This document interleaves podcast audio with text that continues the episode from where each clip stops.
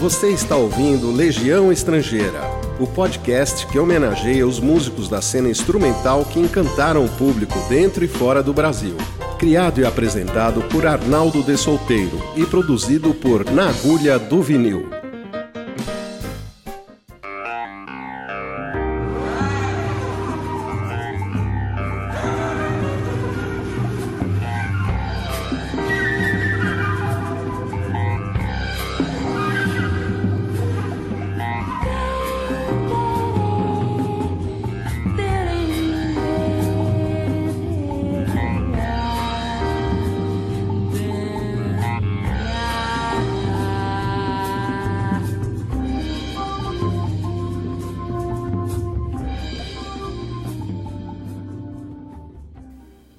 Amigos da série Legião Estrangeira.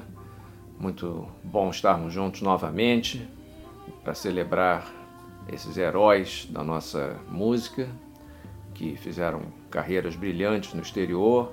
E hoje, particularmente, eu estou mais uma vez muito feliz porque é um cara muito especial para mim, como músico e como amigo, o Dom Um Romão.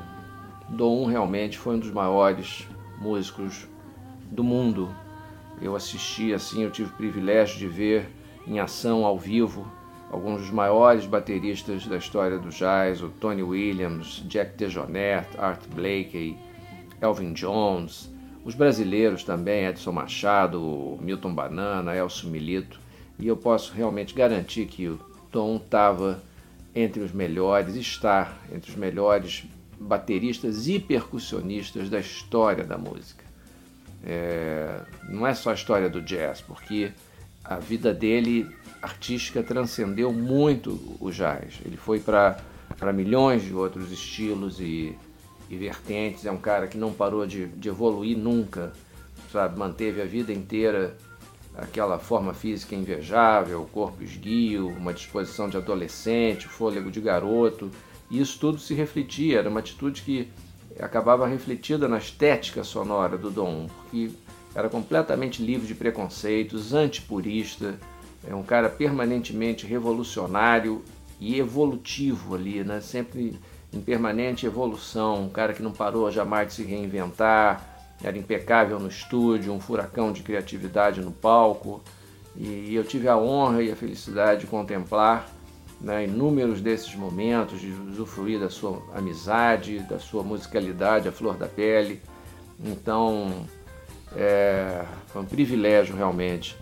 E o Dom 1 era um estilo de bateria né, que infelizmente não tem deixado muitos seguidores assim. Eu acho que hoje em dia o principal é o Zé Eduardo Nazário, mas o estilo do Dom 1 foi uma coisa realmente que ele criou, é uma pegada é, jazzística misturada com samba muito forte. Ele né, era um mestre do samba e ao mesmo tempo com a influência afro muito forte. Era um, diferente da linha do, do Edson Machado e do, do estilo do, do Banana e dos outros. Né? Cada um maravilhoso né? e muito uh, inventivo. Né? É, todos tinham uma assinatura, e isso era uma coisa que acho que marcou muito esses grandes bateristas, né, que ficaram conhecidos como da fase da bossa nova, mas que já, é, obviamente, antecederam e depois transcenderam a bossa também. Né? O Dom tocava tudo bem, né? todos os estilos, né? ele tinha aquela jogada de polirritmia fantástica, e as, as coisas que viraram tipo suas marcas, marcas registradas, né? as acentuações, a, o fraseado, aquele efeito de bater com né, das baquetas cruzadas no aro da caixa, é, que algumas pessoas é, imitam até hoje, felizmente. Né? Então foi uma marca dele ali também, passou por todos esses estilos. Ou seja, um cara fantástico e realmente imortal. Né? E o nome do Dom 1 verdadeiro era Do 1, sem o M no Dom. Mas esse nome acabou dando um problema logo na hora do batismo, porque como vinha do santos Cosme, Damião e Do 1, né, é, o Dom 1 era muito associado à religião afro-brasileira, né, a Umbanda. e o padre criou um caso. Então aí para disse que não batizava daquele jeito. Então botaram o M e virou Dom Um Romão. O pai dele, que eu citei agora, o Joaquim Romão, foi também a grande influência. Né? Ele começou acompanhando o pai nas, nos shows, nas apresentações que aconteciam basicamente em cabarés, em bailes nos anos 40. E no final dos anos 40 ele já era profissional mesmo, já estava tocando também nas rádios, pegou aquela era de ouro das rádios, trabalhou com gente como ele falava com muito carinho das irmãs Batista, Linda e Dixinha Batista, é, tocou e gravou também depois, nos anos 50, com a Estelinha Egg, com Gaia, com Elisete Cardoso, ele gravou muito, é, pegou a fase né, das boates glamurosas dos anos 50 no Rio de Janeiro, principalmente o Sachas e o Vogue, né, aquelas boates de Copacabana que eram chiquérrimas, tocava lá nos melhores grupos, já era considerado um grande baterista naquela, naquela época. Depois veio a fase óbvia da bossa nova, do beco, as apresentações daqueles programas de TV famosos da Record e da Excelsior, né? Então o começo dele já foi realmente brilhante, né? Tocou no primeiro conjunto que o João Donato teve, muito antes de Donato e seu trio, muito antes também daquele trio ao estilo do Nat King Cole que não tinha bateria, né, era só baixo e guitarra. Ele gravou com Donato e seu conjunto para Sinter, disco 78 rotações, né? E depois aí foi pro veio a fase obviamente da bossa nova, ele já estava ali um músico completamente pronto, maduro, né? E começou muito a tocar no, no beco das garrafas, principalmente com Sérgio Mendes. O Sérgio adorava o Dom 1 e a primeira colaboração deles foi no grupo chamado Bossa Rio, Sexteto Bossa Rio. Foi inclusive o grupo com o qual o Dom 1 foi pela primeira vez para os Estados Unidos, em 1962, para participar do célebre concerto de Bossa Nova no Carnegie Hall. E foi a primeira vez do Sérgio também nos Estados Unidos. Mas eles não ficaram lá não. Fizeram só a apresentação, participaram do concerto e voltaram, mas já deixando um impacto tremendo, né? Por exemplo, o Cannonball Adderley na mesma hora chamou o Sérgio e o grupo para gravar um disco inteiro, né? Para fazerem um disco inteiro juntos. Foi o Cannonballs Bossa Nova, um disco produzido para Riverside pelo meu saudoso amigo Orban Kipnius. E o Dom tinha muito orgulho desse disco, embora reclamasse que na época não deixavam ele tocar mais com a, com a, aberto, né, no prato, a levada no aberto, no cima do prato. Pediam para tocar tudo, mas o Cannonball queria uma jogada um pouco mais suave ali. É, e aí na volta para o Rio, o Dom aí já era o rei do Beco das Garrafas, né?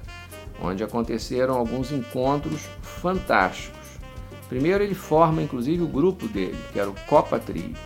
Esse grupo tem uma coisa muito interessante que ele nunca gravou um disco inteiro solo, né? Mas foi um grupo de uma importância que acompanhou milhões de cantores que viriam a despontar. Foi o grupo que acompanhou o primeiro show do Jorge Ben. O Jorge Ben começou no Beco das Garrafas, no Bottles Bar, dando canja nos shows do Copa Trio. Uh, foi com o Copa Trio também que Elis Regina fez, em 64, seu primeiro show no Rio de Janeiro, no Beco, nessa fase já de bossa novista. Uh, tanto que Dom depois viaja com ela, com o Copa Trio, para tocar em São Paulo, nos, em programas de TV, de onde vem a famosa gravação ao vivo da música Terra de Ninguém, do Marcos Vale, do Paulo Sérgio Vale, com um toque ali inconfundível do Dom Romão naquela música ali, uma aula de bateria. E o Copa Trio era formado originalmente pelo Dom, o pianista o Toninho Oliveira e o baixista Manuel Guzmão. E depois o Toninho foi substituído pelo Dom Salvador. Quando o Dom foi a São Paulo numa dessas viagens, conheceu o Salvador, que é de Rio Claro, falou, não, olha, você tem que vir para o Rio, que você é maravilhoso e tal, tem um grupo lá, tem muito trabalho, tem um monte de gravação agendada, então você vem para o Rio comigo. E aí trouxe o, o, o, Salvador. E logo do Salvador conta mesmo que ele já saiu em estúdio no dia seguinte já estava gravando, porque 64 foi um ano imbatível em, em, quantidade de gravações de alta qualidade de música brasileira. O Dom fez o disco solo dele para Philips, produzido pelo Armando Pitigliani, com arranjos do Paulo Moura, do Meirelles, do Valtel Branco, um descasso espetacular.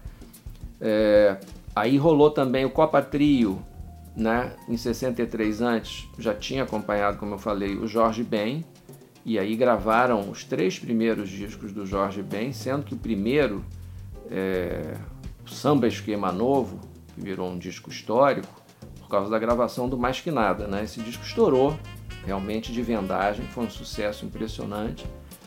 E nessa época o Copa Trio já estava virando meio Copa 5, ou seja, na verdade, quando o grupo tocava com o Meirelles de saxofone e o Pedro Paulo de trompete, em vez de ser Copa Trio, era chamado de Copa 5. E aí o Armando Pitigliani também assinou o Meirelles e o Copa 5 para um disco na Philips, que é outro disco que eu acho histórico para MPB, que todo mundo precisa conhecer, que chama-se O Som. Então esse disco é também feito nessa mesma época. O Dom, então, era casado com a Flora Purim, se casou com a Flora, e fizeram o primeiro disco da Flora, chamado Flora é MPM. MPM era a sigla para Música Popular Moderna. Disco feito para RCA, produção do Roberto Jorge, oficialmente, mas quem realmente produziu o disco foi o diretor artístico, foi o Dom. Um timaço também nesse disco, com Rosinha de Valença, Osmar Milito, Paulo Moura, Luiz Essa, Valtel, Guzmão, um monte de gente. E eu tive Raulzinho, Raul de Souza, e eu tive a chance de produzir o primeiro relançamento oficial desse disco em CD em 2001, para a RCA 100 anos de música da BMG. Então fico muito honrado de ter feito esse trabalho também. E o Copa Trio nunca gravou mas um disco inteiro, mas fez uma faixa para um álbum ao vivo, um concerto que houve de Bossa Nova no Auditório do Globo tocando O Meu Fraco é Café Forte, e eu pude também lançar essa faixa numa compilação feita para a Verve, a Trip to Brasil Volume 2. Nesse ano de 64 também, Dom fez gravou muito para elenco. A elenco nem sempre botava o nome dos músicos na contracapa, dava os créditos, mas ele fez muita coisa, inclusive o primeiro disco também da Rosinha de Valença, com Sérgio Barroso no baixo, Jorginho de flauta e arranjos do Oscar Castro Neves. Fez o, o famoso disco Caíme Visita Tom e Leva Seus Filhos. E, aliás, são dois bateristas nesse disco, né? o Dom e o Edson Machado. Então ele estava trabalhando muito nessa época, foi muito produtivo. Mas o homem queria mais, ele queria ser famoso, ele dizia isso, é impressionante. Inclusive existem vídeos no YouTube que se pode achar dele dizendo: Ah, eu quis ir para os Estados Unidos porque eu queria ser famoso, né? como se já não fosse, mas óbvio, ele queria ser famoso mundialmente. E aí o grande anjo da guarda dessa história aí foi o Norman Granz, famoso produtor que na época era empresário da Ella Fitzgerald, do Oscar Peterson, de vários outros artistas, né? Trabalhava para a gravadora Verve e era o dono da Verve, que ele depois já tinha vendido a Verve para MGM, né? Mas continuava produzindo os principais artistas dele, fazendo aquelas discussões fantásticas do Jazz at the Philharmonic, que ele reunia todos os grandes solistas num, numa banda de All Stars e tal. E no que ele vem ao Rio, ele conhece o Dom e fica completamente fascinado também. E dá um cheque para o Dom dizendo: Olha, você leva esse dinheiro para os Estados Unidos, não gasta aqui não, vou te dar em cheque, você vai para lá. E quando você chegar lá, você me liga também, o que eu puder conseguir de trabalho para você, eu vou recomendar e tal. E o Dom, na mesma hora, falou: Não, vou sim. E preparou a mudança e se mandou para os Estados Unidos e conseguiu logo um trabalho, não em Nova York, mas em Chicago, com um violonista que eu gosto muito também, excelente, Luiz Henrique, pouco conhecido aqui, mas também mais um que fez uma carreira brilhante nos Estados Unidos, gravou discos fantásticos para Fontana, para Verve. Dom saiu logo gravando com ele. estavam fazendo um disco com Oscar Brown Jr. e o Dom foi chamado e tocou bateria no disco, tocou percussão. É, continuou trabalhando com Luiz Henrique por muito tempo, com Sivuca. Depois teve até uma peça, um musical chamado Joy, do Luiz com o Oscar Brown Jr., com arranjo do Sivuca, que o Dom também participou de várias montagens, inclusive na gravação do disco, que foi feito para RCA, depois esse show foi para Broadway. E Dom gravou também com Donato, primeiro disco gravado nos Estados Unidos pelo João, chamado The New Sound of Brazil, com arranjo do Klaus Ogerman, que eu também tive a chance de produzir o primeiro relançamento em CD em 2001. Né? O Tom Jobim era outro apaixonado pelo Dom. Ele gravou três discos com Tom Jobim nessa época dos anos 60, dois para Warner, Wonderful World e A Certain Mr. Jobim e o famoso Wave, gravado lá no estúdio do Rudy Van Gelder para CTI, né, Creed Taylor. Além do disco que foi um turning point na vida dele, e que foi o disco que, aliás, me, me fez realmente é, me apaixonar pelo Dom quando criança, engraçado isso, né? Que foi o Francis Albert Sinatra e Antônio Carlos Jobim, ou seja, o primeiro disco que o Sinatra e Jobim fizeram juntos, em 1967.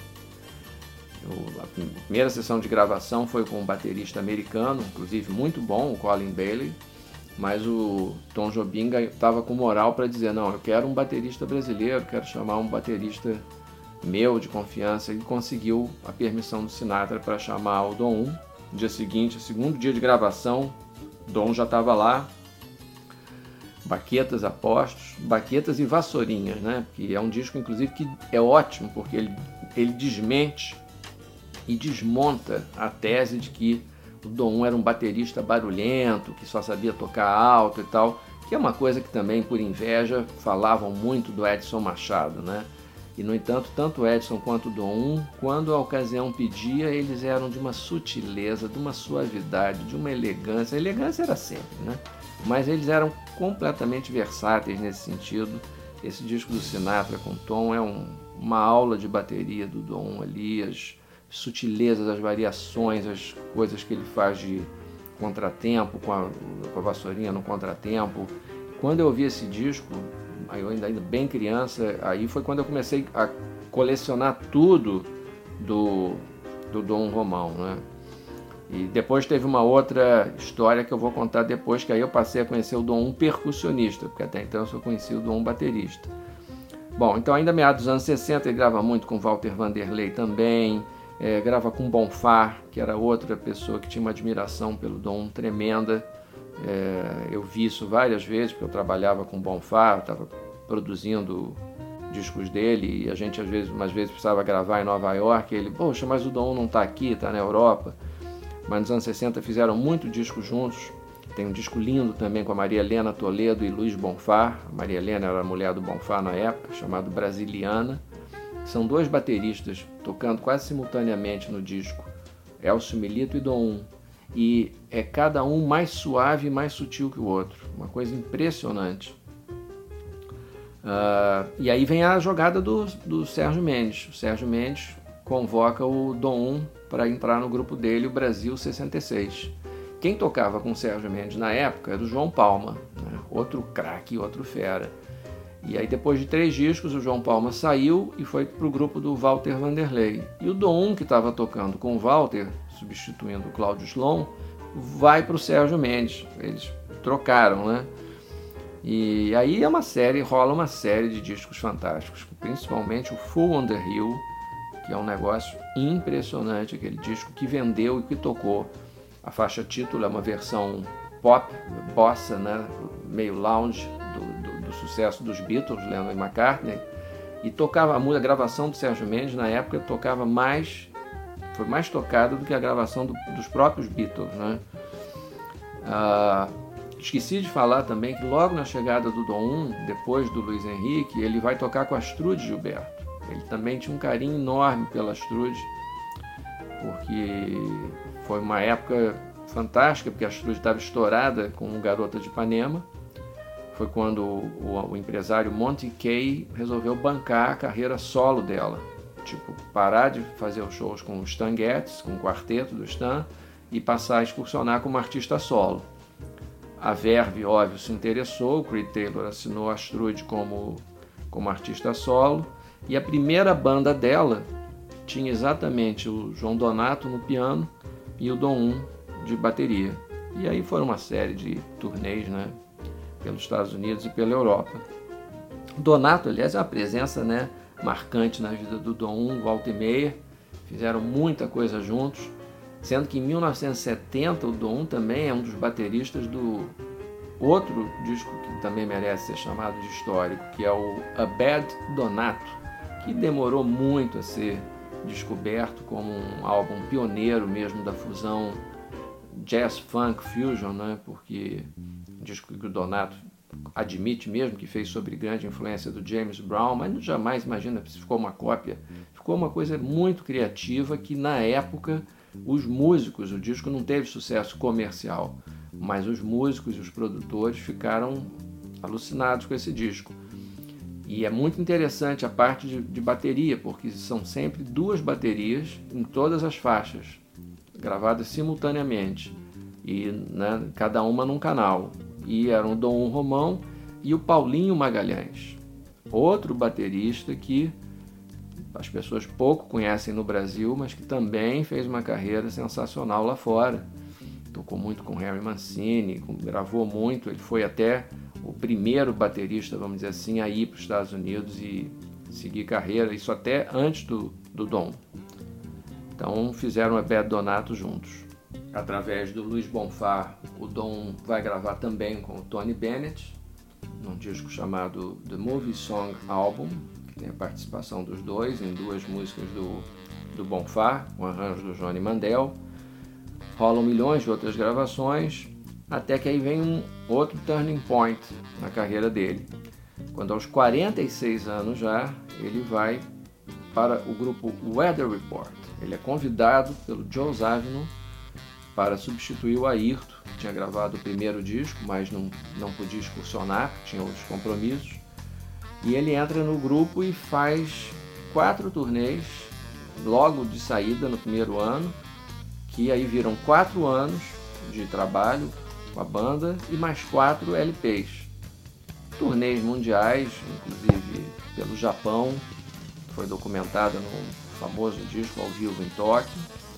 E aí dou um percussionista, porque no Weather Report ele entrou não como baterista, ele adorava o Eric Gravatt, né, principalmente, que era o colega dele na época na banda, mas como percussão, como percussionista e tocando de uma maneira também muito marcante, muito pessoal, com personalidade. Isso, óbvio, ampliou muito a popularidade dele, principalmente junto ao povo que curtia jazz rock e fusion. E aí ele vai gravar para Muse também, recebe um convite para fazer seu primeiro disco como líder nos Estados Unidos. E chama Stanley Clark, Donato, Sivuca, Tristão, o Dom Salvador entra numa dessas gravações, no segundo disco, porque aí ele, ele aqui de novo chama o Dom Salvador para Nova York, estimula o Dom Salvador a sair do Brasil e tentar a carreira nos Estados Unidos. Na Downbeat, no 74, o Dom já estava sempre entre os melhores percussionistas, geralmente ali no topo, em segundo lugar. Uh, de 76, ele se reencontra com Norman Granz, que era já então dono do selo Pablo, gravadora que ele tinha iniciado nos anos 70, e contrata o Dom para fazer um disco chamado Hotmosphere, que é um disco com big band, com arranjos da Célia Vaz. Muito interessante esse disco. Tem Claudio Roditi, Ronnie Kuber, Ron Carter, Dom Salvador, Ricardo Peixoto, é, Sivuca tem uma das músicas que eu, que eu adoro do Dom como compositor, chamada Amor em Jacumã, a primeira gravação, depois eu regravei isso com o Dom no disco da Itamara Corax. É, tem outra música que eu adoro, que é o Escravos de Jó, que também foi um grande sucesso. E milhões de gravações, né, como Sideman. discos do Ron Carter, da Ellen Merrill, do Youssef Latif, do Ed Palmieri, uh, McCoy Tyner, Ursula Dudziak, a Blood, Sweat and Tears. O Dom 1, inclusive, faz parte do grupo durante um tempo aí. Foi uma fase que o, o Weather Report deu uma parada de turnê durante alguns meses e aí ele entrou para o Blood, Sweat and Tears, gravou, fez turnê e por eles o Dom continuava na banda, mas ele não, não voltou para o Weather Report. Até que meados dos anos 70 ele sai do conjunto e começa a ter uns problemas de saúde é, sérios. Ele teve um câncer no intestino e vai se tratar na Suíça com um médico de lá e acaba ficando na Suíça. Ele resolve se mudar para a Suíça. Ele mantém o estúdio que ele tinha em Nova York de ensaio, mantém um apartamento em Hoboken, em Nova Jersey, mas vai passar a maior parte do tempo na Suíça. Ele se casa lá também, conhece a Sabine, uma cidadezinha chamada Vex, é, bem pertinho de Lucerna, pequena. E ele começa a trabalhar com um grupo, Dom, o grupo OM, que era liderado pelo Christy Doran, guitarrista, e pelo Fred Studer, baterista. E de novo Dom 1 atacando lá de percussão. Eles gravam para SM, o disco do grupo, o Dom também grava em disco do George Grant, do um outro disco de, que reunia vários percussionistas e bateristas, inclusive o Jack DeJohnette, o Percussion Profiles, e segue nessa fase da Suíça. E quando é que o Dom 1 entra na minha vida? Vamos dizer assim. Bom, musicalmente, como eu falei, eu já tinha né, me ligado nele desde a época do Sinatra Jobim. Depois aconteceu um fato muito interessante, porque eu lembro que foi em fevereiro de 75 que eu conheci o Elmir Deodato pessoalmente, e o Elmir estava de férias no, no Rio de Janeiro, na casa do cunhado, em Botafogo, e aí nós fomos visitá-lo, e aí o Elmir estava ouvindo um disco do Weather Report na hora que eu entrei no porque ele tava, tinha quebrado a perna, inclusive, tinha quebrado o pé, estava lá com o pé engessado e tal, e estava ouvindo o disco do Weather Report, o Mysterious Traveler, que foi um disco marcante na minha vida. E a faixa de abertura tinha o Dom 1 não só arrasando na percussão, mas fazendo os efeitos vocais interessantíssimos, chamada Nubian Sundance, a música.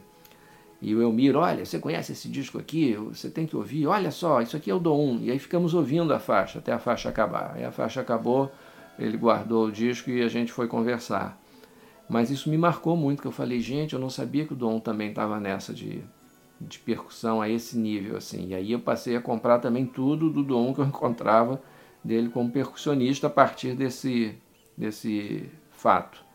Mas enfim, é, então, óbvio que eu já tinha encontrado o Dom pessoalmente também, né? Encontrei depois, né, desse fato.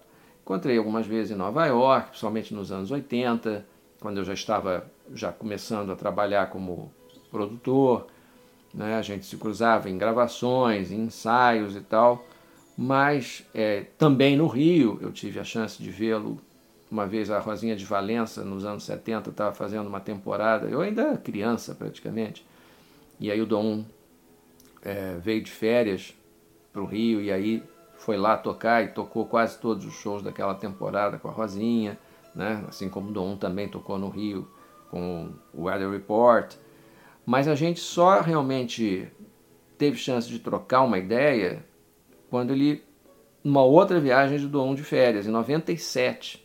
Porque o Dom era mil por hora, né? super speed. Então você falava com o Dom, era tudo muito rápido, não dava tempo de engatar assim, uma conversa mais pessoal.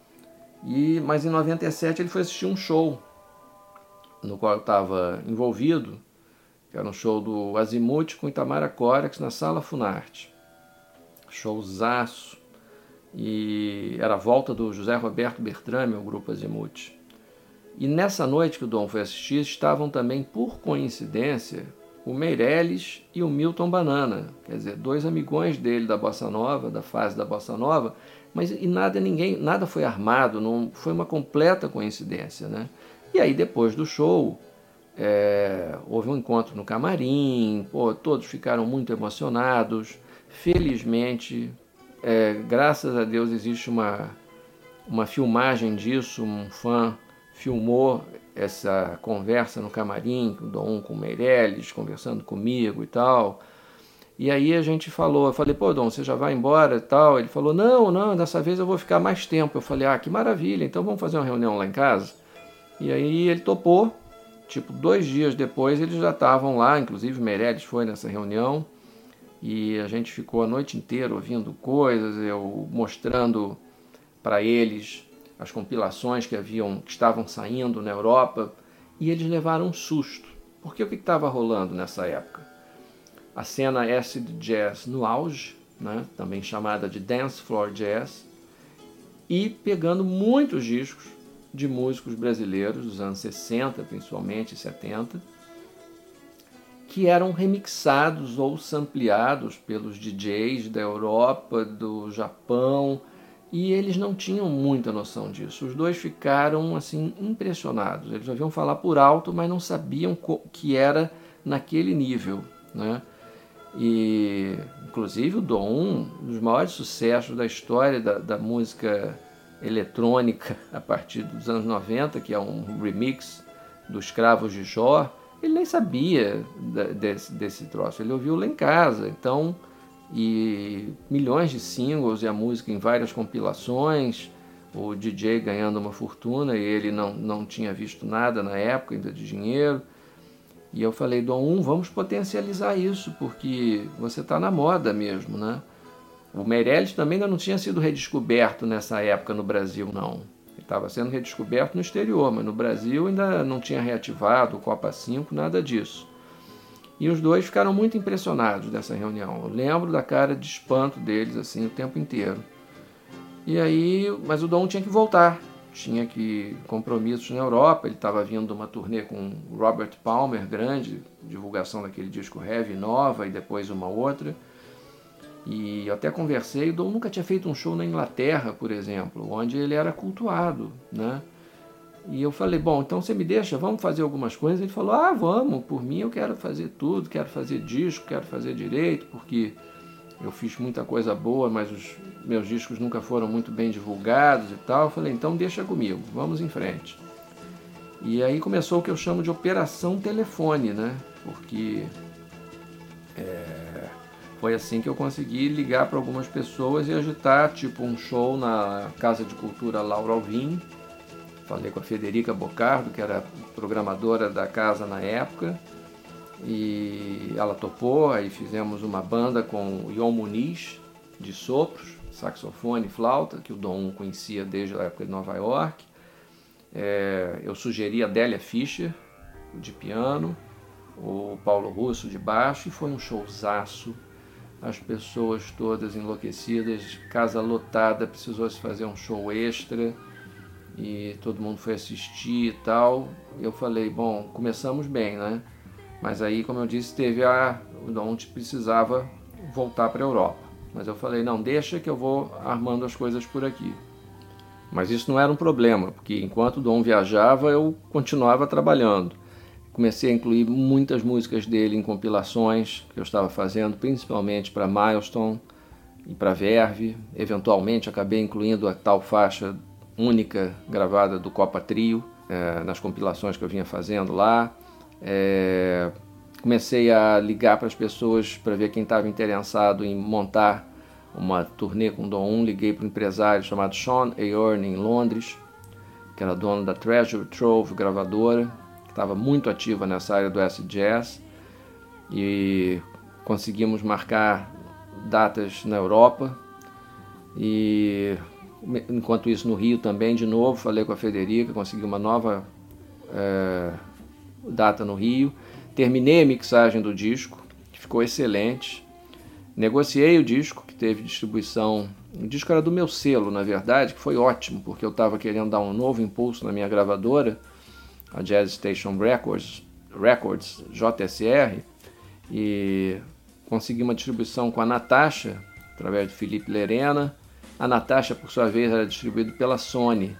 Então, o disco CD teve uma ótima distribuição na época no Brasil. No exterior, ele foi distribuído pela Mr. Bongo, gravadora inglesa, e armamos a turnê. O início da parte europeia foi no Jazz Café, depois no, no Band on the Wall em Manchester, Mas no Jazz Café em Londres aconteceu inclusive uma das coisas mais impressionantes que eu já vi. Quando o Dom terminava o show, ele saía do, do palco e para chegar no camarim tinha que passar pelo segundo andar da casa, que estava obviamente super lotada, ingressos esgotados com três semanas de antecedência. E à medida que ele passava entre as mesas, as pessoas iam esticando a mão assim, como se fosse estivessem tocando um, um santo, sabe, num andor, numa procissão. Impressionante. E tudo foi impressionante nessa turnê, porque ah, o show, inclusive, lá embaixo, o primeiro andar, não tinha mesa, era todo mundo em pé, dançando o tempo inteiro, um público de uma faixa etária muito nova, de 20 e poucos anos, e dançando, dançando samba jazz, dançando bossa nova, dançando funk, dançando fusion, dançando Cala Boca Menino, do João Donato, que entrou no repertório. Então, uma coisa fantástica. O Dom ficou emocionadíssimo, a gente viajou com o Fábio Fonseca nos teclados, o Nelson Ângelo de violão, o Tamara nos vocais e pegamos uma completamos a banda com músicos ingleses, né? Principalmente o naipe de, de metais de lá. E, no Rio, a gente aí criou uma nova banda para os shows e fizemos com o Fábio, com a Adélia Fischer novamente, com o Jorge Pescara, que aí entrou para o grupo do Dom 1 no contrabaixo, é, baixo elétrico também, o Pingarilho, o Salazar da Lua, de novo Laura Alvim quase caiu de tanta gente, mais uma vez show, show extra. Todo o Rio de Janeiro foi assistir, os músicos todos, eu lembro dos Cariocas, o grupo lá, é, foi assistir, o Robertinho Silva, tenho foto com todos eles, Jadir. É difícil dizer quem não estava lá nessa noite. O Tarek de Souza assistindo o show ali na primeira fila, sentado no chão, porque não tinha mais cadeira, tinha esgotado o ingresso. E uma coisa assim fantástica. E tocamos o repertório do disco, que saiu não só em CD, como em vinil, né? vinil duplo. Sendo que é interessante, porque a edição em vinil tem uma capa diferente, e a edição em CD também, feita para o mercado europeu, tem algumas músicas que não entraram na edição brasileira. Porque esse pessoal da, da cena S-Jazz, os DJs, queriam muito é, algumas faixas de, mais samba, inclusive com coisas de batucada, e que eu achei que não faziam sentido entrar na edição brasileira. Então o tracklist das duas prensagens é diferente. Fizemos uma noite de autógrafos memorável também na loja Toca do Vinícius, que agora está fechando, e seguimos foi uma fase de muito trabalho, mas também de muita diversão, com algumas histórias inacreditáveis, momentos assim inesquecíveis. Por exemplo, é, eu liguei para o Daniel Neves, que era editor da Modern Drummer brasileira, revista, na época, e o Daniel, óbvio, se interessou em fazer uma matéria com o Dom, uma entrevista. Marcamos e aí ele aparece lá em casa com quem? Com Zé Eduardo Nazário, simplesmente um dos meus grandes ídolos também, e que era fã do Dom, né? Absoluto. Chegou lá com os discos todos para serem autografados e tal. E o Dom também ficou feliz da vida com isso e conversou durante horas, tocou birimbau durante a entrevista. É, a gente só não varou a madrugada porque o Daniel e o Nazário precisavam voltar para São Paulo naquela mesma noite de carro, dirigindo. Mas deixaram engatilhado o seguinte, convidaram o Dom para fazer um workshop. O Nazário falou, poxa, já pensou você fazer um workshop lá em São Paulo e tal? O Dom, vamos embora. O Dom topava tudo, né? O cara mil com 70 anos é mil por hora. E assim foi feito, né? O Dom tocou lá com a banda do Nazário, também só tem, só tinha fera na época. Um outro momento muito especial. Outra coisa que aconteceu, Marcelo D2, que era muito amigo do Salazar e do Marcelinho da Lua, pediu para assistir as gravações do disco, do Rhythm Travel. Ele foi lá um dia, assistiu e tal, conheceu o Dom 1, depois ele foi a alguns shows e numa dessas idas e vindas do Dom 1, que era véspera da viagem dele para a Suíça, eu fiz uma reunião lá em casa e o Marcelo D2 foi nessa reunião junto com o DJ da Lua, com a Andrea, que trabalhava com ele na época também. E levou os discos para o Dom assinar, a gente ficou ouvindo música. Ouvimos, eu lembro, um disco do Bonfá, o Jacarandá, que era uma música que ele já tinha sampleado para um álbum do Planet Hemp, a música Se Liga, e eu tinha sido, por coincidência, o intermediário dessa transação também entre a Sony Music e o Bonfá, da liberação do uso da música original, porque como eu trabalhava com Bonfá, eu que cuidava disso também. Bom, resumo. E aí o, o D2 estava na época, comentou, ah, tô, tô começando a fazer meu disco solo, meu primeiro disco, que veio se chamar Meu, meu Tiro é Onda. Né? E falou que o João Donato ia participar, o José Roberto Bertrame do Azimuth. Aí eu perguntei, e quem é que vai tocar bateria? Ele falou, ah, bateria a gente vai usar basicamente coisas eletrônicas e vou pensar em ampliar algumas coisas do Dom 1. Aí na mesma hora me deu um estalo, né? Eu falei, peraí. Aí chamei o D2, o Dom 1 num, o, e, o, e o da Lua num canto e falei, gente, o Dom 1 tá aqui, bicho, na sala vivo, esperto, tocando tudo. Vamos, por que, que vocês não gravam com ele? E aí foi a descoberta da pólvora, né? Porque o D2 falou, claro e tal, mas ele não está indo embora amanhã. Eu falei, ah, mas tudo é possível, né? Resumo, marcou-se um, um, estúdio no dia seguinte, 10 da manhã estava o Dom lá no estúdio Mega, gravando no disco do Marcelo D2 e quebrando tudo, né? Foram gravadas três faixas, eu acho que foram usadas duas. A terceira eu soube recentemente por um dos produtores do disco que parece até que se perdeu, infelizmente. Mas foi um encontro fantástico. Eu dou muito feliz né, de ver o pessoal da nova geração muito ligado nele, gostando muito do, do, do trabalho, reverenciando. Aí liguei um dia também para Fernando Faro e botei ele no telefone com o Dom 1 Fernando Faro, grande produtor de São Paulo, tinha na época o programa Ensaio na TV Cultura, e aí marcou do Dom fazer o programa. Aí no dia seguinte tivemos que montar uma. Foi rapidíssima coisa, então tivemos que montar uma nova banda, porque a Délia Fischer não podia viajar. E aí eu chamei a Paula Faur para o grupo.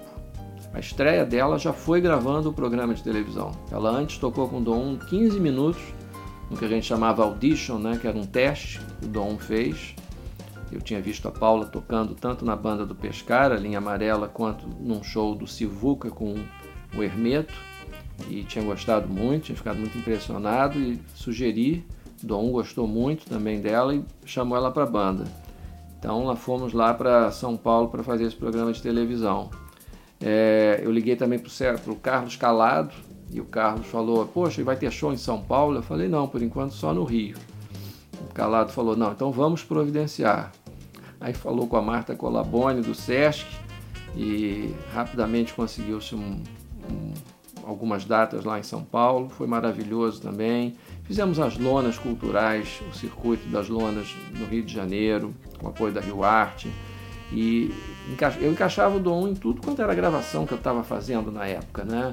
Gravação e show. É, Tamara estava gravando uns discos com umas faixas com Gonzalo Rubalcaba, eu chamei o Dom 1. Gonzalo, assim, praticamente se ajoelhou na frente do, do Dom 1 para cumprimentá-lo e, e etc e tal. A gravação ficou linda. Aí tinha um show, um dia o Dom voltou de uma viagem. Naquela data, não era nem para ele tocar nesse show, mas tinha um show que tinha rolado no final de semana no Clube Naval, no Piraquê. Falei, Dom, quer participar? Ele, claro que eu quero. Aí foi lá e tocou.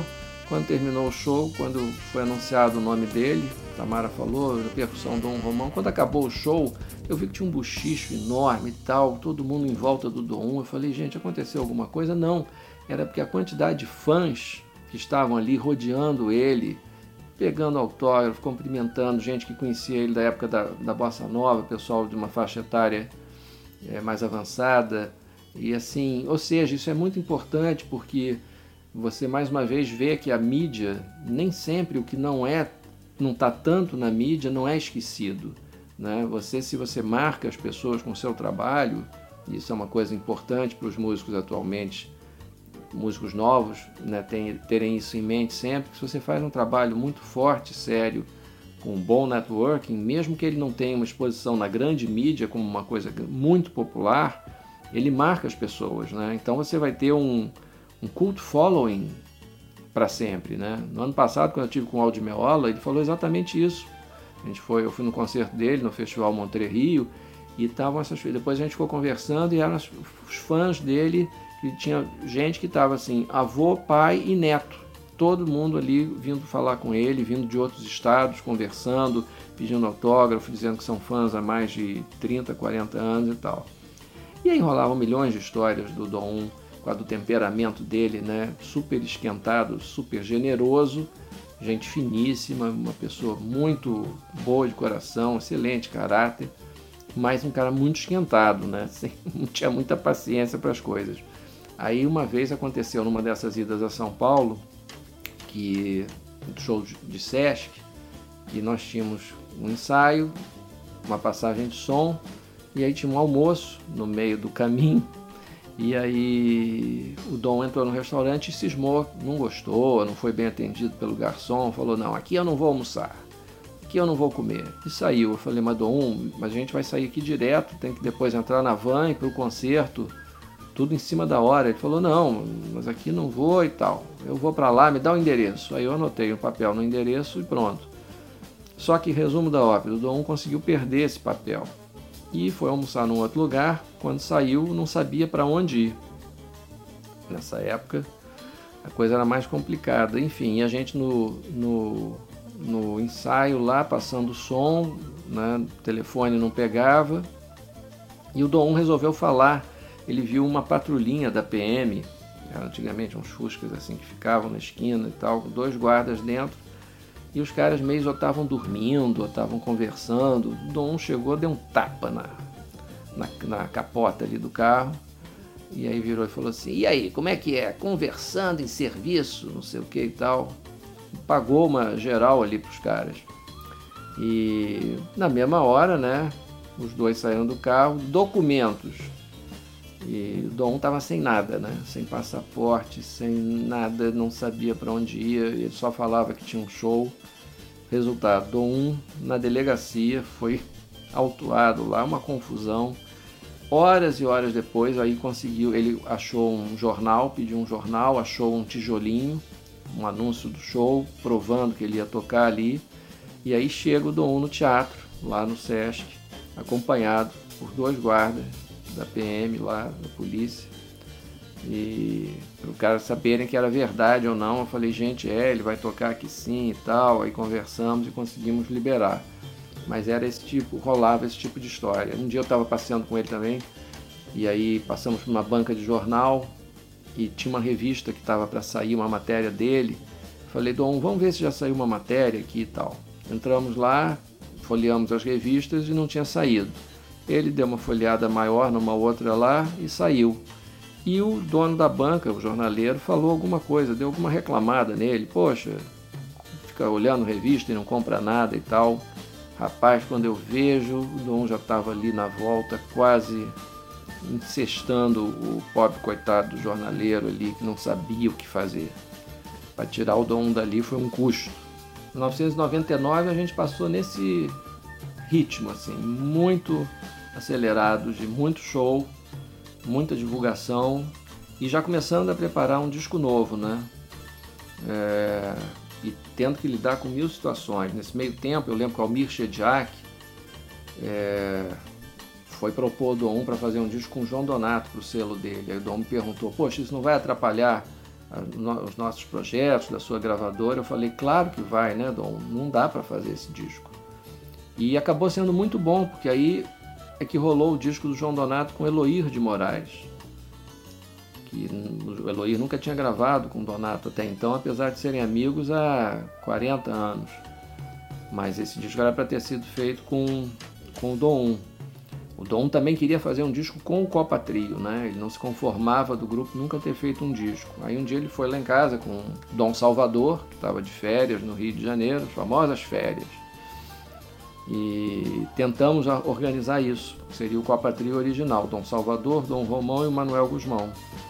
Mas o, não deu por problema de data, Dom Salvador é, preso por contrato lá no, no clube lá no River Café em Nova York, então não rolou.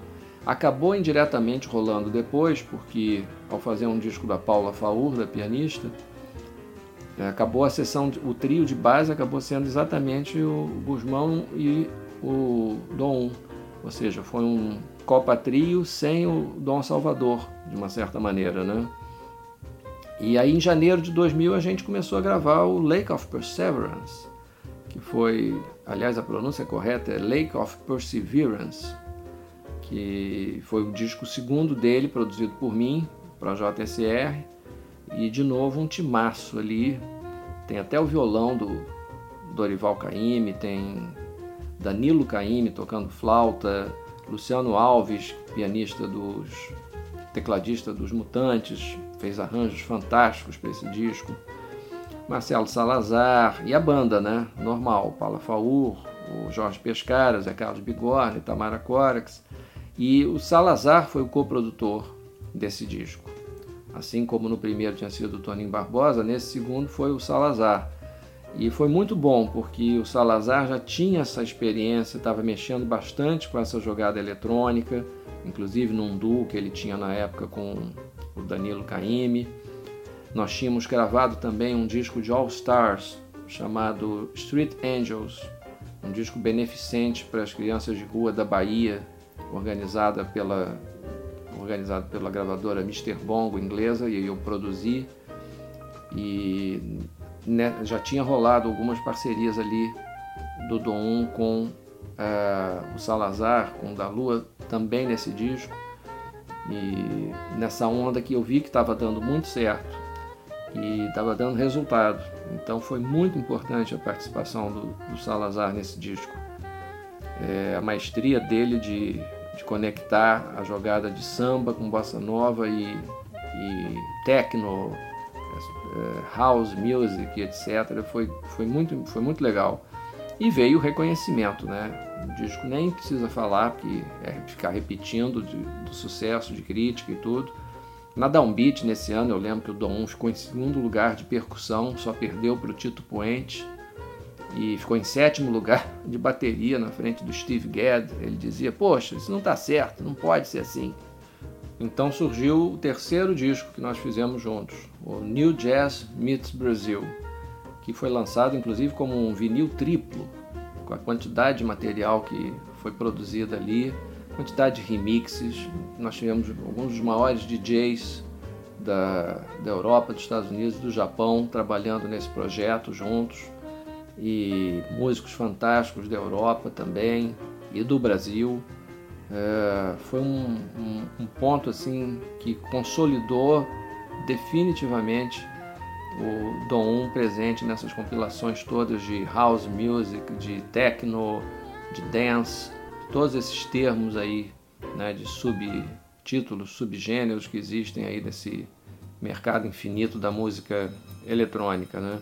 E, óbvio, milhões de gravações que a gente foi fazendo. Como eu disse, eu sempre encaixava os Dom 1 no, no que eu estava produzindo. Então aí rolaram o disco da Paula Faú, o disco do Jorge Pescara, o disco do primeiro disco do Pingarilho, é, Salazar, Tamara Coras com Gonzalo Rubalcaba novamente, é, Mr. Hermano, um grupo inglês, o Lou Volpe, guitarrista americano, e fora o que ficou inédito, né? Nós, eu, eu ainda tenho acho, material para um, pelo menos uns dois discos do, do Dom. Além dos discos inéditos de outras pessoas. Ele participou num disco do Jadir de Castro, que acabou nunca sendo lançado. Fizemos um disco também muito bom para o Nelson Ângelo, com Tamara Sieri de piano, eu produzindo, que também nunca foi lançado. Uh, tem muito material ao vivo, inédito principalmente do, de uma das turnês europeias, que rendeu material para um disco chamado Friends from Brazil 2001, que eu reuni os artistas que gravavam para o meu selo nesse disco. E aí usamos algumas coisas gravadas ao vivo durante turnês na Europa. E sem falar também de um disco que nunca saiu, que é um disco do Dom 1 em duo com Jaco Pastorius. Obviamente não produzido por mim, mas que eu lembro que quando o Dom um dia comentou comigo isso, comentou até na presença do Jorge Pescara, baixista, que ficou louco quando ouviu essa notícia, que, ele, que o Dom e o Jaco tinham feito um disco que eles tocaram juntos, né, bem próximo da época do falecimento do Jaco, fizeram concertos. Eu tenho um outro amigo que assistiu um show deles em Miami, disse que foi uma coisa extraordinária. E esse material aí provavelmente é, se perdeu. Mas o Dom aí não, não se perdeu, as gravações continuam aparecendo em milhões de compilações, em milhões de programas, e, em vários playlists e os discos mesmo. Eu fico muito feliz de ver que em pleno 2020 ainda saem vários é, trabalhos, principalmente voltados para essa área da música eletrônica, que incluem faixas do Dom, principalmente as faixas que eu produzi com ele. E isso mostra o quanto o Dom é um cara atemporal, né? E que a morte física dele aos 79 anos, em 2005, não interrompeu a carreira, porque são mu muitas coisas ainda sendo lançadas e, e ouvidas. Fala, Dom! Para,